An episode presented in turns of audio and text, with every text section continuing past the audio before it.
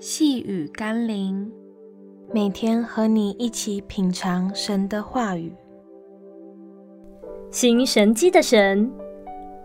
今天我们要一起读的经文是《罗马书》第四章十九到二十节。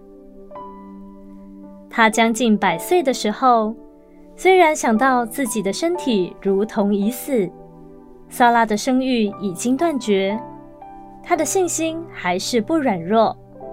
并且仰望上帝的应许，总没有因不信心里起疑惑，反倒因信心里得坚固，将荣耀归给上帝。我们不禁想问：是什么样的逻辑或理由，让亚伯拉罕可以相信自己和撒拉在不可能之下还能怀孕生子？唯一的可能。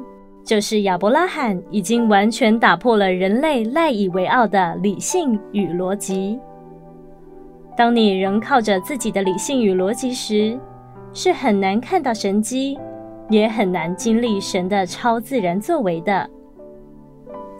求神帮助我们，试着跳出人们自以为的智慧与逻辑，用心去经历那位到现在仍行神迹的神吧。让我们一起来祷告，耶稣，请你帮助我关上我的头脑，打开我的心，让我用属灵的智慧去相信你、经历你，而不是自己的小聪明。奉耶稣基督的圣名祷告，阿门。